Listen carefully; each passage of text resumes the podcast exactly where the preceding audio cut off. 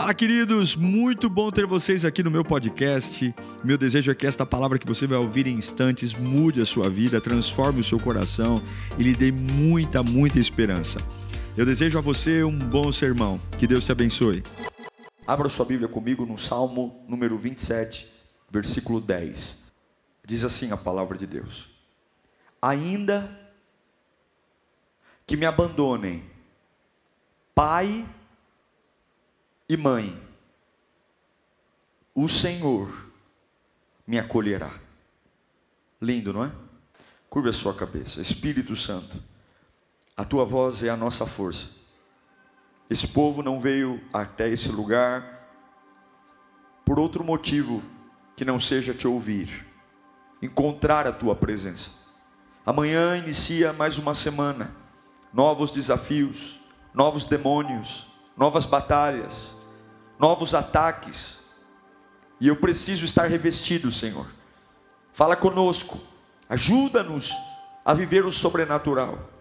Ajuda-nos a esta palavra desatar os nós da minha vida, desatar as angústias, me dar norte, direção, vida, todas as confusões que o diabo plantou na minha alma, gerando conflito, fraqueza, escassez, dúvida, frieza. Vai embora. Que a tua palavra entre por uma porta e tudo aquilo que me afasta de ti saia por outra. Lava-me com a tua palavra. Refrigera minha alma. Nós te pedimos isso em nome de Jesus. Amém.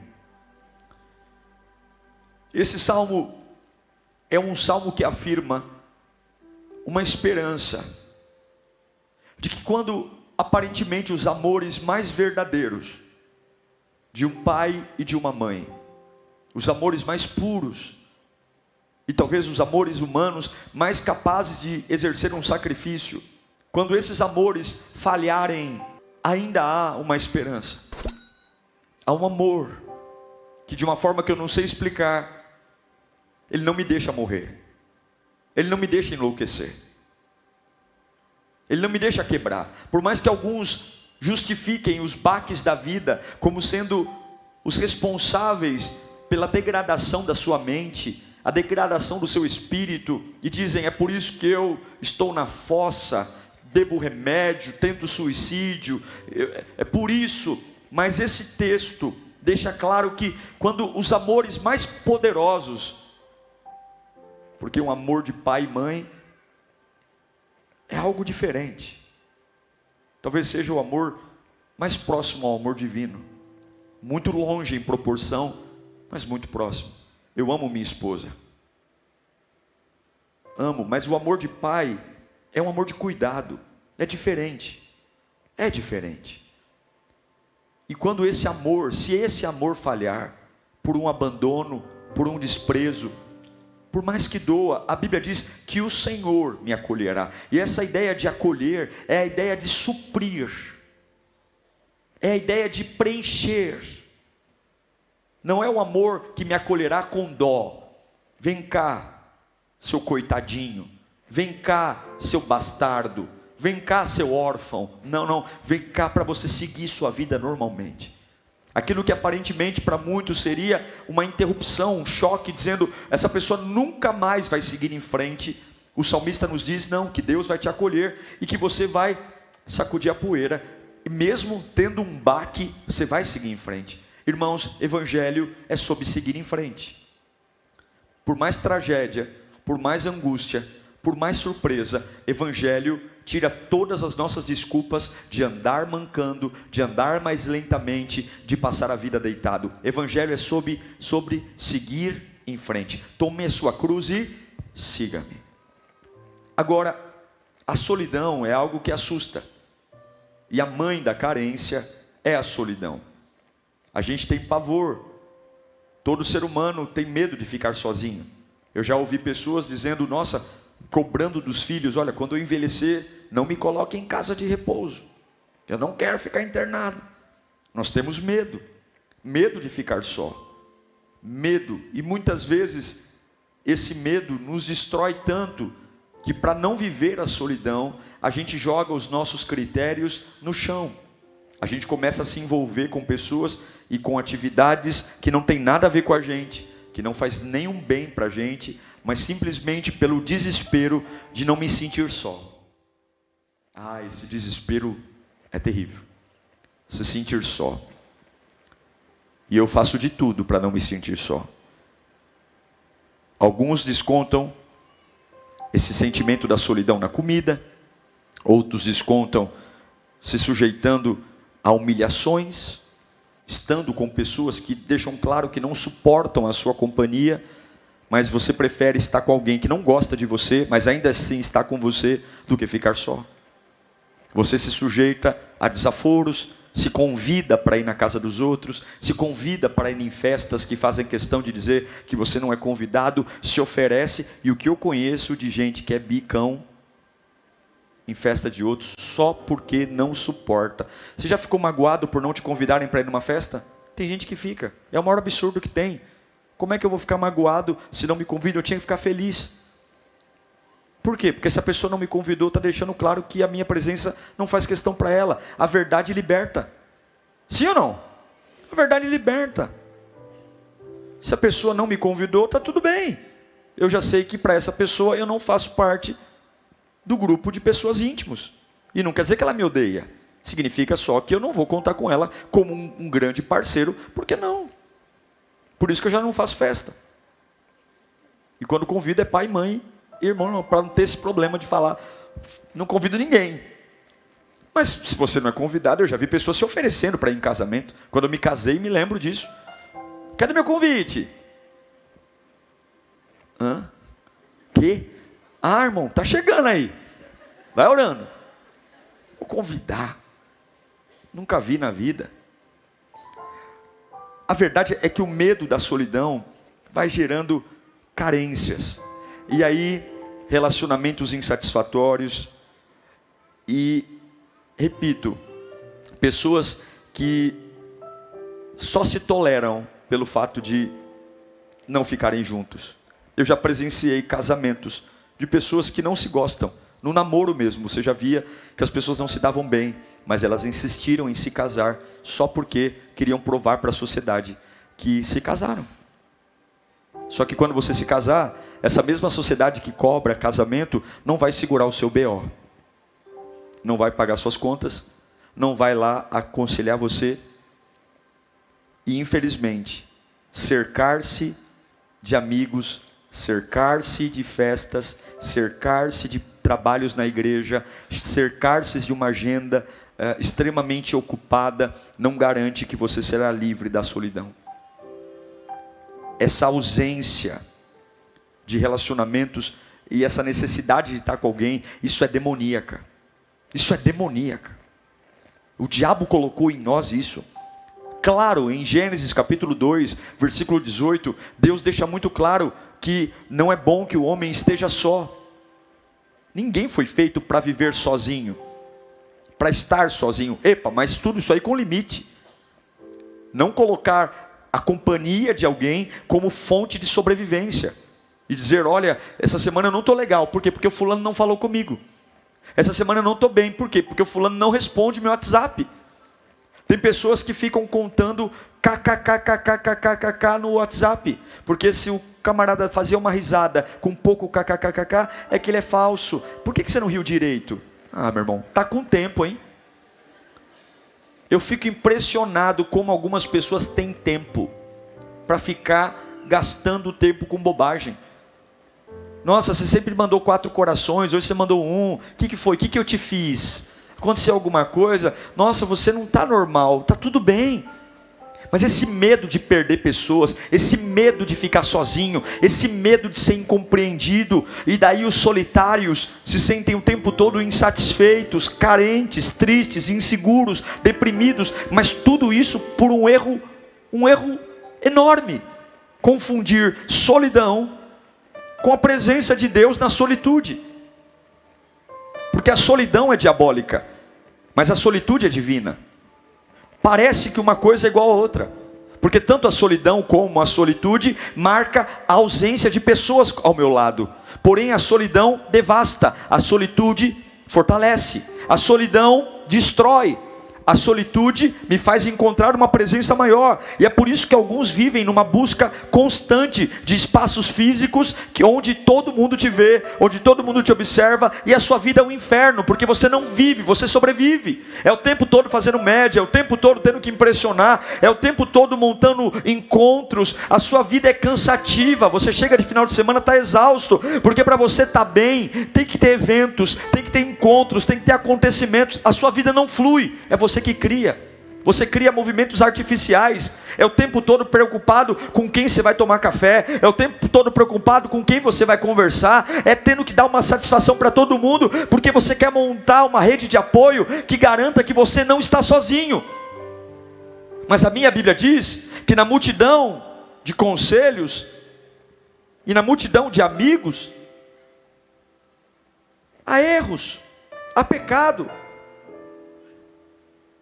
Quem tem muitos amigos, chega à ruína de Salomão. Mas tem amigo mais chegado que irmão. O que, que a Bíblia diz sobre esse assunto?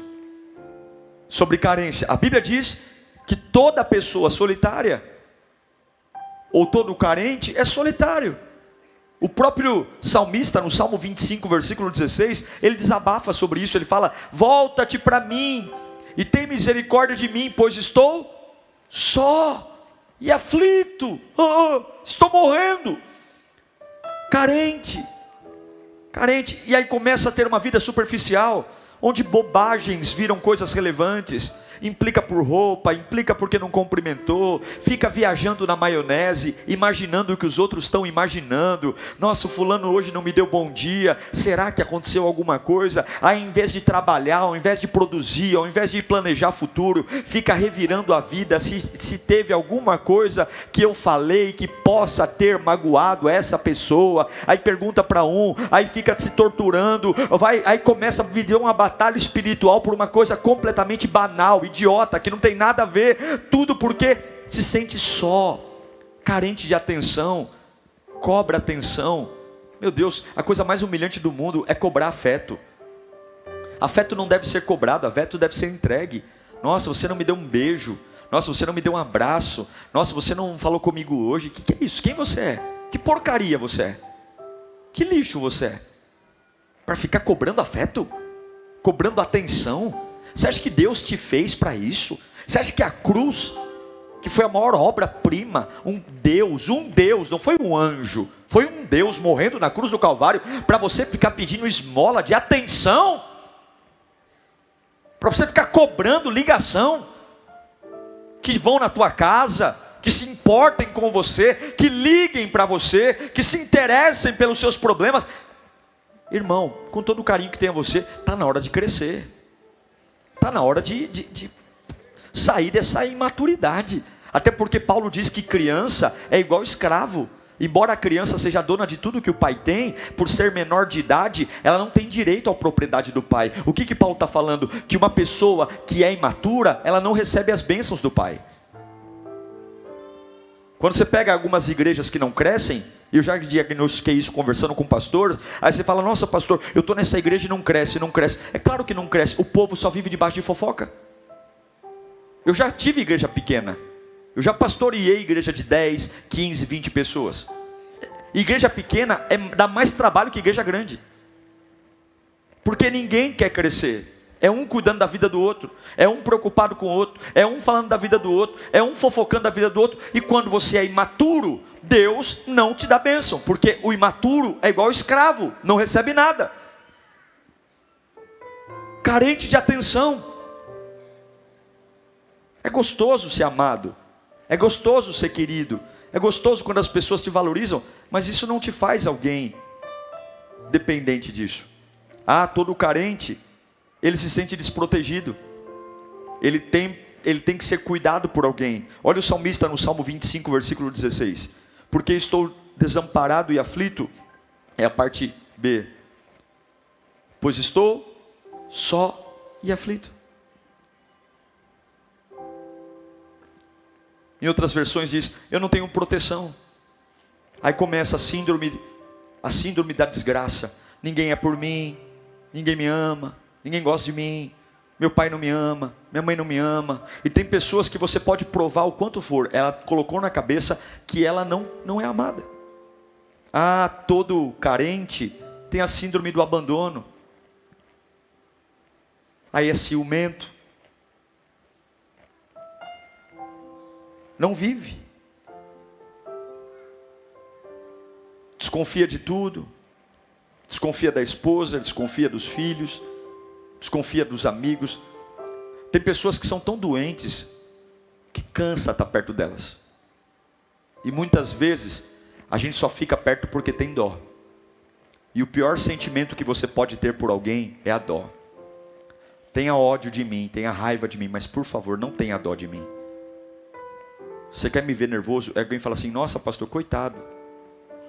Coitado. Coitado do pastor. Tadinho do pastor vai lamber sabão. Eu não sou digno de dó, eu sou digno de glória. O meu Deus é o Deus da glória, é de glória em glória, de vitória em vitória. Mas o carente, o carente está sempre abandonado. Olha o Salmo 107, versículo 7. Olha o que o salmista diz: Eu não consigo. Salmo 107, 7, 102, 7, perdão, 102, 7. Não consigo dormir, pareço um pássaro solitário no telhado.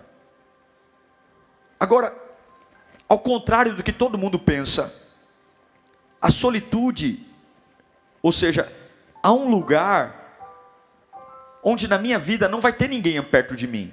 Não vai ter amigo, não vai ter pai, não vai ter esposa, não vai ter filho. E esse lugar não é para eu me sentir carente, sozinho, desamparado. Mas biblicamente, os momentos de maior avivamento vieram da solitude. Porque o reino de Deus não é um reino de multidões, é um reino de individual. Deus chama você pelo nome, Deus sabe quem você é. E muitas vezes a solitude, ela é destruída por conta da carência, porque me dá coceira ficar sozinho.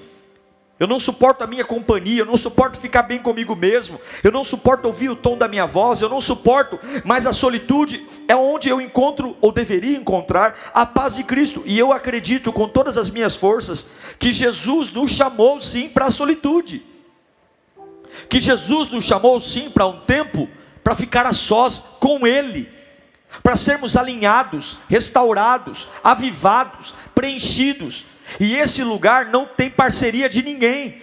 E nesse lugar não tem companhia de ninguém. No dia que nós aceitamos a Jesus Cristo como Salvador da nossa vida, que fomos alcançados por Sua graça e misericórdia, Ele veio habitar em nós e nós não somos desamparados, não somos cachorros sem dono, não, não, não, não. Ele vem morar em nós e Ele habita em nós e Ele preenche o nosso vazio, acalma a angústia da nossa alma, controla as nossas situações. Nós não tínhamos onde, onde nos apoiar antes, é por isso que a ansiedade nos dominava, por isso que a depressão nos dominava, por isso que sujeitávamos as pessoas a fazer cocô na nossa cabeça. Todo mundo falava mal da gente a gente estava lá como um capacho, pisa em mim, pisa em mim, mas não desiste de mim, pisa em mim, mas deixa eu ficar aqui, pode me humilhar, mas deixa eu ficar perto de vocês, pode me bater, riam de mim, façam bullying comigo, mas por favor, deixa eu ficar aqui, porque eu não suporto ficar sozinho, mas eu acredito que quando Ele nos entregou o seu sangue, Ele nos tirou dessa necessidade de aprovação, de frustração, e assim aquilo que era solidão, aquilo que me matava, se transformou numa comunhão eterna com o Pai, onde momentos de solidão não são momentos de morte, mas são momentos de solitude, onde eu me renovo, onde eu me inspiro, onde a revelação da palavra vem, e eu acredito com todas as minhas forças que Deus tem para você, não um vazio, mas um preenchimento, onde todas as pessoas que estão perto de você podem ser importantes ou não, mas elas não têm nada a ver com aquilo que Deus tem para você, porque Deus não chama chama grupos, Deus chama indivíduos. Na cruz do Calvário, a Bíblia diz que Jesus se sentiu sozinho e nem por isso ele desistiu. Paulo se viu preso sozinho em Roma e nem por isso ele sucumbiu. João passou seus últimos dias de vida exilados, exilado na ilha de Pátimos, onde sozinho ele teve a maior revelação de todos os tempos, a revelação do Apocalipse, e escreveu explicando para todos nós como o mundo vai terminar. Momentos de solidão. E João foi jogado num caldeirão de óleo quente e não morreu. E ainda assim escreveu: não havia conforto nos homens, não havia abraço nos homens, mas não havia carência, porque a carência vai fazer você rebaixar tudo. A carência vai fazer você jogar os teus princípios e os teus critérios lá no chão. Tudo para pegar o primeiro banguelo que passa perto de você aí, tudo para trabalhar na, na primeira tranqueira que te oferecerem, tudo porque você esquece quem você é. E nós precisamos distinguir o que é solidão, que vem do diabo, e solidão não vem da ausência de pessoas, solidão vem de um vazio. Não me diga que você está sozinho ou se sente sozinho porque não tem companhia. Você não está sozinho porque não tem companhia, você está sozinho porque está vazio. Porque eu conheço pessoas que vivem em festas, moram numa casa extremamente lotada de pessoas e vivem em solidão. Solidão não tem a ver com quantas pessoas estão perto de você. Solidão tem a ver com o seu interior. Quando a gente olha para a Bíblia, Jesus tinha uma necessidade de ficar sozinho. Nos momentos mais decisivos do ministério de Jesus, ele se isola. Para alguns aqui isso é a morte. Para alguns aqui isso é terrível. Porque o tempo todo tem que estar ouvindo. Eu tenho que estar em movimento. Tem pessoas que não desgrudam do WhatsApp em momento algum. Tem pessoas que falam, aconteceu alguma coisa, já corre. Isso é pecado. Isso é pecado. Isso é descontrole. Isso é loucura. Isso é ser uma criatura, uma criatura horrorosa, sem saber quem é, seu valor. Porque quem tem domínio não tem pressa. Quem tem governo não perde o controle. Você sabe, quem trabalha com vendas, você sabe que a primeira técnica de um bom vendedor é a teoria da escassez. Ele precisa gerar no cliente a sensação de escassez, de que aquele produto está acabando, de que aquele produto, se ele não comprar aquele dia, não vai ter mais de que aquele produto é muito importante para ele. Ou seja, para vender rápido, ele precisa gerar no cliente a sensação de que o cliente não tem o suficiente, não pode o suficiente e que o produto é maior que o cliente e que é uma grande oportunidade para ele. O diabo é igual. Ele cria uma sensação de escassez. E ele começa a dizer para você o quanto você não tem, o quanto você não pode, o quanto você não é, o quanto você é fraco, o quanto você é vulnerável. Aí ele lembra do teu pai, lembra da tua mãe, lembra do teu passado, lembra das tuas crises, e você começa a aceitar qualquer coisa que ele jogue, porque em você não há força, em você não há condição. E nós também precisamos ter momentos de isolamento. Nós também precisamos ter momentos de se de não falar com ninguém. De não quero atender telefone você sabe que tem pessoas aqui que não têm a capacidade de dizer não? São tão carentes, tão carentes. Meu irmão, você tem todo o direito de falar para alguém: eu não quero conversar sobre isso. Ah, mas é meu pai. Eu não quero. Se é um assunto que te incomoda, problema do outro. Vai lamber sabão. Eu não vou conversar. Não me interessa. Você sabe que tem pessoas que não têm condição de falar, agora eu não posso falar? Todo mundo é prioridade para você, menos você. Você está fazendo um trabalho importante, você tem que ter concentração, mas você sente uma necessidade de atender todas as mensagens na hora que as pessoas te mandam. O que, que é isso? Carência. Porque você fica pensando, se eu não atender ele na hora que ele manda, o que será que ele vai pensar? E o que os outros vão pensar não é problema seu. De Gênesis a Apocalipse, Deus nunca disse para você se responsabilizar pelo que as pessoas sentem em relação ao que você faz. Deus sempre disse: responsabilize-se pelo que você faz e não pelo que as pessoas entendem. Você acha que toda a sua boa atitude é interpretada pelos outros como boa atitude? Hã? Você acha que sempre que você tem uma boa ideia, uma ideia de generosidade, as pessoas veem isso com bons olhos? Hã? Eu já tentei fazer tanta coisa bacana. E na hora de fazer, as pessoas vêm com maus olhos. E aquele, quem já passou por isso? Só que você não foi chamado para administrar o que as pessoas pensam do que você faz. Fala comigo, o que os outros pensam do que eu faço. Fala mais alto, o que os outros pensam do que eu faço. Não é problema meu. Problema seu é entender se o que você faz é honesto, é bíblico e Deus está nisso. Se Deus está nisso, problema de quem gostou e de quem não gostou. Que Deus livre você disso hoje. Coloca a mão na sua cabeça. Essa necessidade de administrar o que os outros pensam, sentem, não é problema seu. Tem gente que nunca vai com a tua cara e está tudo bem. Tem gente que sempre vai ver a tua boa ação com maus olhos e está tudo bem. Responsabilize-se pelo que você tem que fazer. Que hoje o Espírito Santo te liberte disso em nome de Jesus. Pode baixar suas mãos. Então, muita gente, mesmo cercado por muitas pessoas, se sentem só. Olha o Salmo 102, verso 6. Sou como Salmo 102, 6 Sou como uma coruja do deserto, como uma coruja entre ruínas. Ele está dizendo: eu me sinto uma ave solitária.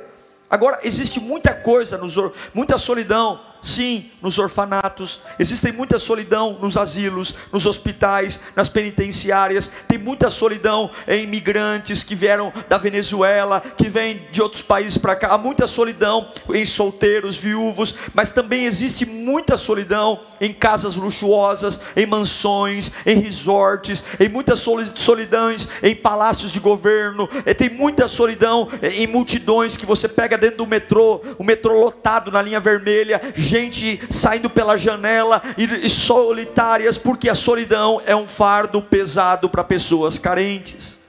Agora, o que, que eu faço disso?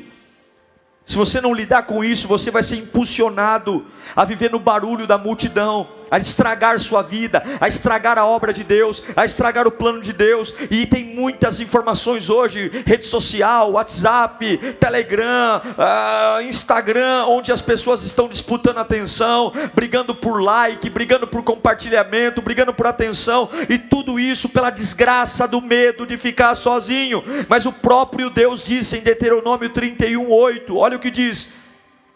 Eu vou ler alguns textos, eu queria que você gravasse na sua alma na sua alma carente, na sua alma vazia, você que está segurando um relacionamento, tudo pelo medo de ficar sozinho, tudo pelo medo de. Não, não, você que está trabalhando no lugar, você está adoecendo. Como é que algo pode me abençoar e me adoecer ao mesmo tempo? Escuta aqui, ó. Tudo que Deus tem para você pode provar você. E o que é provar? Pode arrancar lágrima, pode doer, mas nunca vai te adoecer. Nunca, nenhuma provação te adoece. Pode dar trabalho, pode dar cansaço, mas doente você não fica. Se está ficando doente, não é de Deus. Porque toda provação machuca, mas refina e torna você uma pessoa melhor. Então escuta aqui, porque hoje você vai ter força para preencher a sua alma. E você vai aprender a viver na solitude. Olha o Deuteronômio 31:8 o próprio Senhor irá à sua frente. Quem vai à frente? O Senhor. Ele nunca o deixará, ele nunca o abandonará. Não tenha medo, não desanima. Toma essa, meu irmão. Deus está com você. Meu pai falhou, minha mãe falhou, meu marido falhou. Eu não vou morrer. Por quê? Porque o Senhor está comigo. Para com essa conversa, essa conversa irresponsável de que minha vida acabou, de que eu estou sem esperança, cresce, amadurece. O Deus da sua vida está com você, não despreze-o. que mais? Mateus 28, 20. Jesus disse, ensinando-os a obedecer tudo o que eu ordenei a vocês. Quem vai estar com você? Ah, eu deixei um anjo, eu deixei um arcanjo. Olha o que ele diz: Eu, eu, eu estarei com você sempre. Até quando? Até o final dos tempos até o dia que teu coração bater. Você está na UTI, Ele está com você. Você está você tá viajando, Ele está com você. Você tem dinheiro, Ele está com você. Você não tem. Entenda uma coisa: isso é segurança. É como se Deus falasse: está aqui, ó.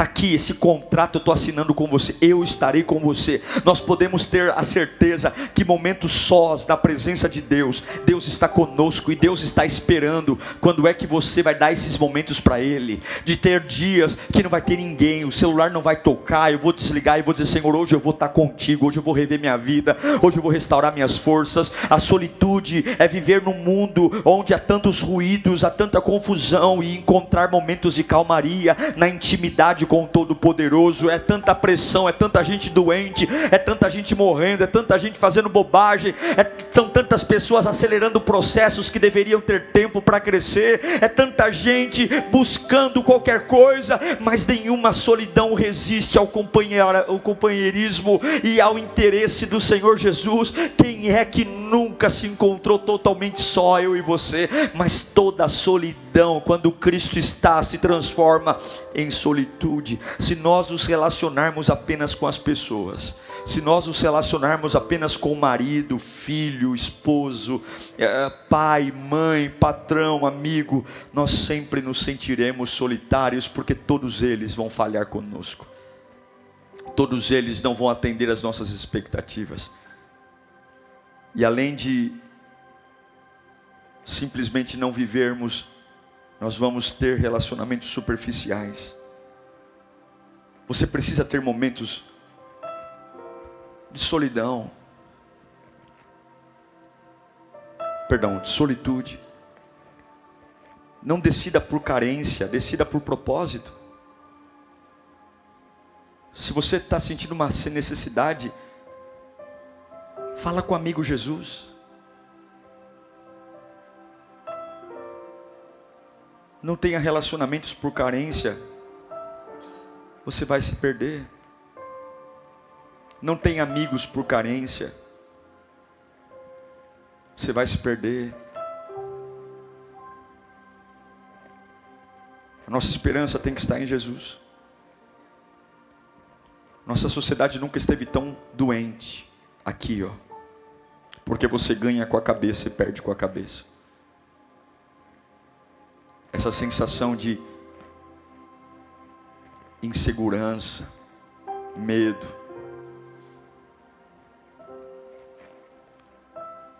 Quando Jesus começa o seu ministério, aqui eu encerro. Durante 40 dias o Espírito Santo o leva para o deserto. E ele fica 40 dias sozinho. Quando ele foi escolher os doze apóstolos, antes de começar a escolha, está lá em Lucas 6,12, ele vai sozinho para o monte para orar. Quando ele sabe da morte de João Batista, que foi decapitado. Num momento muito tenso, João Batista era primo de Jesus. Em Mateus 14, 13, a Bíblia diz que Jesus pega um barco e se retira para um lugar à parte no deserto. Após a, a miraculosa multiplicação de pães e peixes, isso está lá em Mateus 14, 23. Jesus ele se despede dos discípulos, se despede das multidões e ele sobe sozinho ao monte para orar.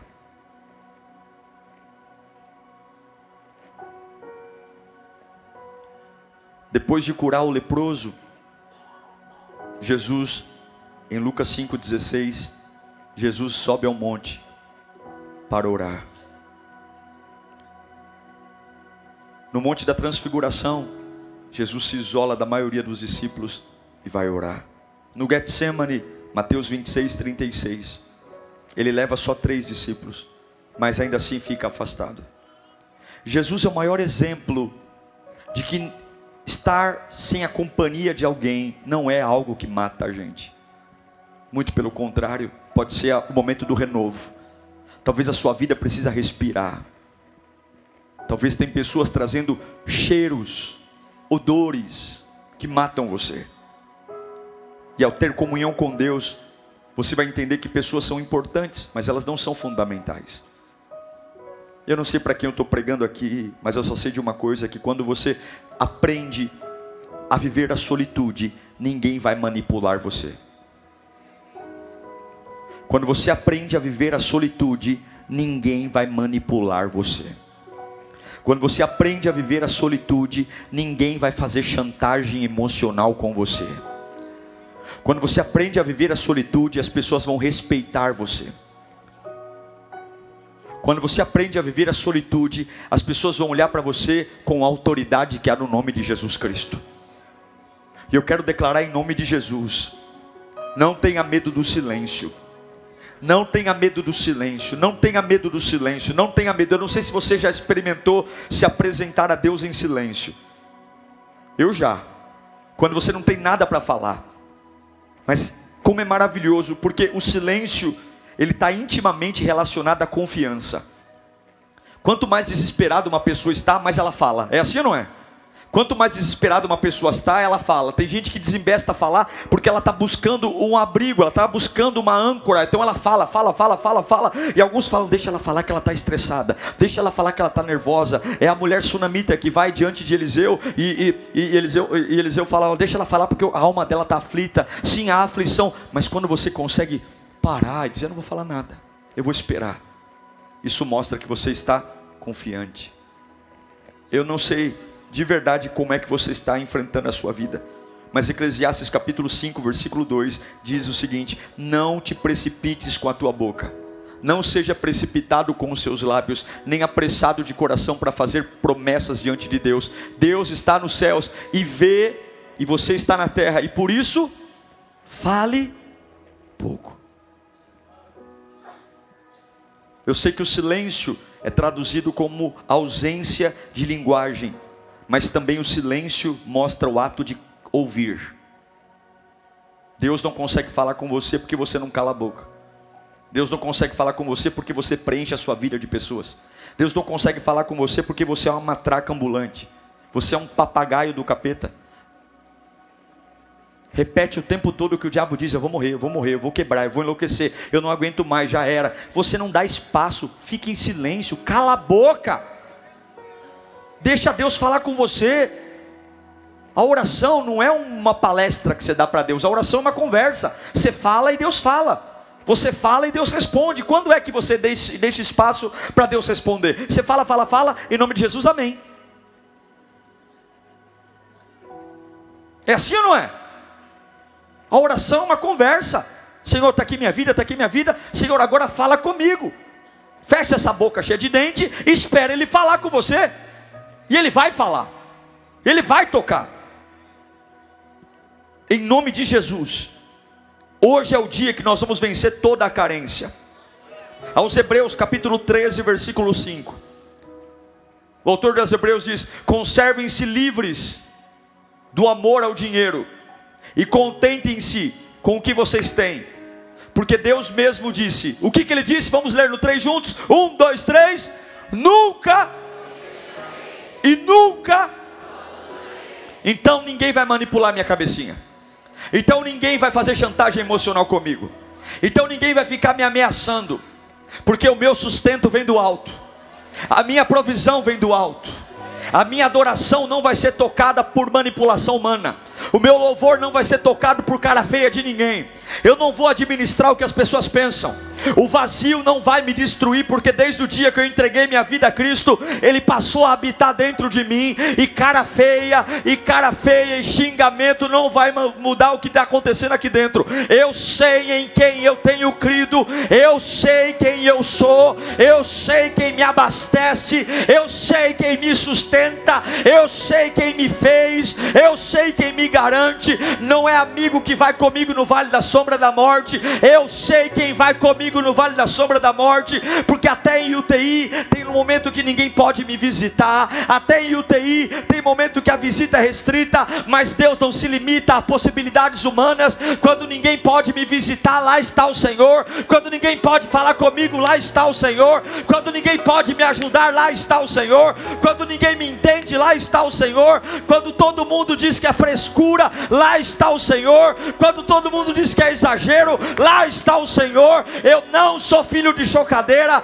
eu não sou bastardo, eu não sou órfão, eu sou filho de um pai amoroso que me ama, que tem um plano para a minha vida, que sonha os sonhos de Deus para mim, que entregou sua vida por mim. Eu não vou mendigar amor, eu não vou mendigar afeto, eu não vou mendigar atenção. Quem quer estar comigo, que combine com o plano que Deus tem para mim, porque se não quiser, eu não me prendo a cara feia, eu sou ligado no autor e consumador da minha fé, porque no dia mal é Ele que me ergue, quando eu caio, é Ele que me perdoa, quando a culpa quer destruir a minha alma, é o sangue dele que me dá um novo caminho, quando o pecado diz eu vou te destruir, eu vou te destruir, o sangue de Jesus me põe em pé, então eu quero dizer para minha alma: você não vai ter espaço, você não vai ter vazio, não haverá insegurança, não haverá carência, não haverá abandono, porque eu sou totalmente de Jesus, totalmente de Jesus, totalmente de Jesus, totalmente de Jesus, totalmente de Jesus,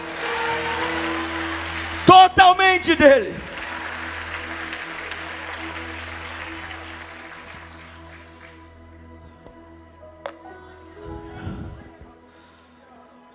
Eu quero encerrar dizendo uma coisa aqui. Só existe relacionamento abusivo por causa dessa desgraça aqui.